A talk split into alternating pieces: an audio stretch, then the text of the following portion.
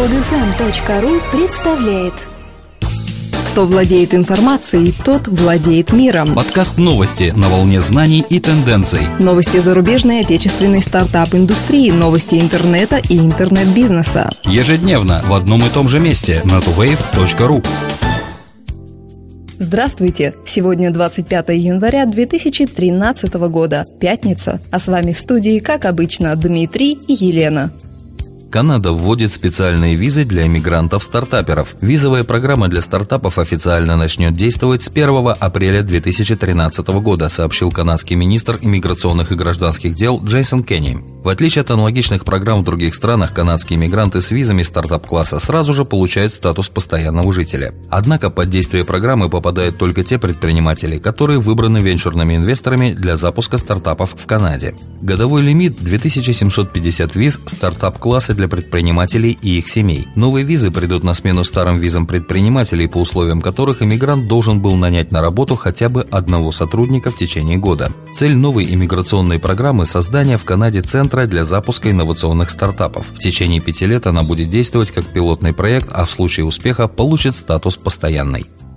Компания Radius получила 12,5 миллионов от группы инвесторов, включая American Express. Это уже не первый раунд инвестирования стартапа. Ранее компания привлекла 6,5 миллионов венчурных денег. Маркетинговые программные инструменты, производимые стартапом Radius, помогают получать информацию о малом бизнесе и правильно таргетировать рекламные кампании. Собирая и организовывая данные со всего интернета, Radius собрал базу, в которую входит более 20 миллионов компаний малого бизнеса. Некоторые клиенты стартапа входят в Fortune 500. Основатель компании Дариан Ширази, который запустил свой стартап несколько лет назад, полтора года проработал в Facebook и был первым интерном социальной сети.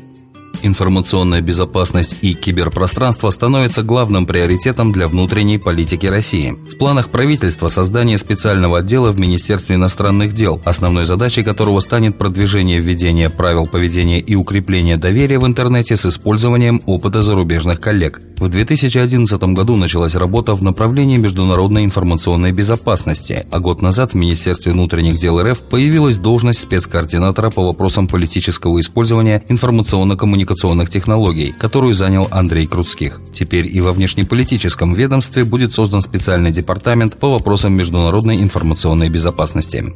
Расположенный в Нью-Йорке стартап AppNexus специализируется на онлайн-рекламе в режиме реального времени. Компания приобрела известность, расширяя список клиентов, в число которых также входит Microsoft. Стартап объявил о получении раунда финансирования серии D на сумму 75 миллионов долларов. Раунд возглавлен компанией Technology Crossover Ventures при участии Vendrock и Tribeca Venture Partners. Как заявляет генеральный директор AppNexus Брайан О'Келли, финансирование будет направлено на привлечение большего количества людей, расширение и совершенствование платформы. Вместе с этим раундом общая сумма, полученная нью-йоркской компанией, составила 140 миллионов долларов.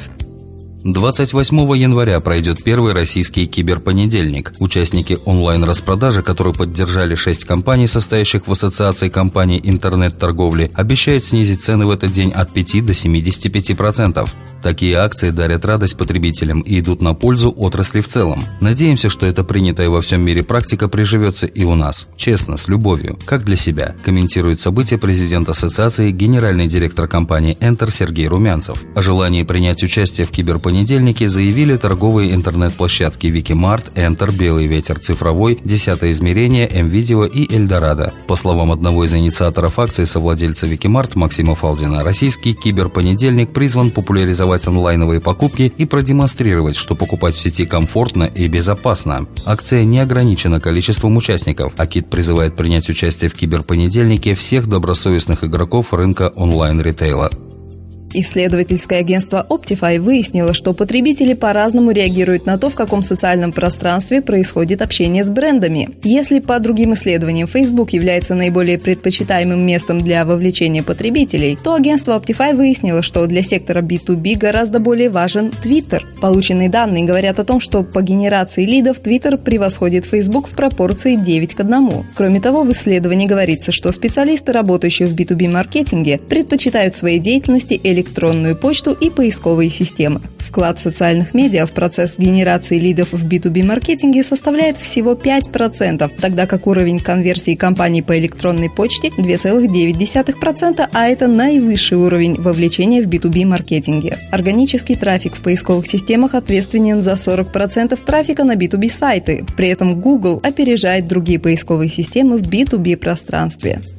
Social Media Conference 2013 соберет участников в Санкт-Петербурге 14 февраля. Интерактивное мероприятие пройдет на площадке гостиницы Holiday Inn. Актуальные темы конференции – поддержка репутации бренда в социальных сетях и формирование пула лояльных клиентов. Более 20 спикеров от ведущих компаний выступят в секциях. Инструменты и методики создания и поддержания вашей репутации, лояльности клиентов, создание и продвижение групп, аккаунтов, блогов. Создание и поддержка сообществ бренда, превращение участников групп в реальных покупателей, проведение конкурсов, акций, эвент-опросов. Сарафанное радио – самый эффективный инструмент маркетинга. Как сделать так, чтобы ваш бренд рекомендовали в соцсетях сами потребители? Мониторинг социал-медиа, измерение репутации бренда, обработка негатива, обзор новейших технологий, как и чем мониторить, как и чем оценивать.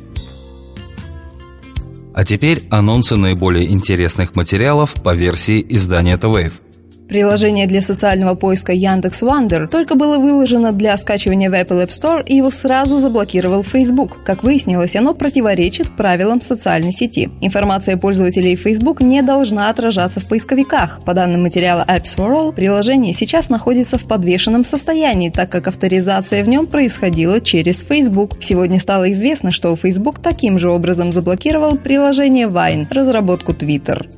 Новым генеральным директором представительства Google в России станет Юлия Соловьева, бывший президент медиахолдинга «Профмедиа». На новой должности она будет заниматься стратегическим развитием компании на российском интернет-рынке. Масштабы компании впечатляют. Поисковую систему Google в России лишь незначительно уступает системе Яндекс. The New York Times объявляет о сокращении 30 сотрудников, в том числе помощника управляющего редактора. Некоторые из увольняемых сотрудников имеют большой опыт работы в социальных сетях. Покидая пост, помощник управляющего редактора может увести с собой 75 тысяч читателей в Твиттере, сменив официальный аккаунт на приватный. Скачать другие выпуски этой программы и оставить комментарии вы можете на podfm.ru.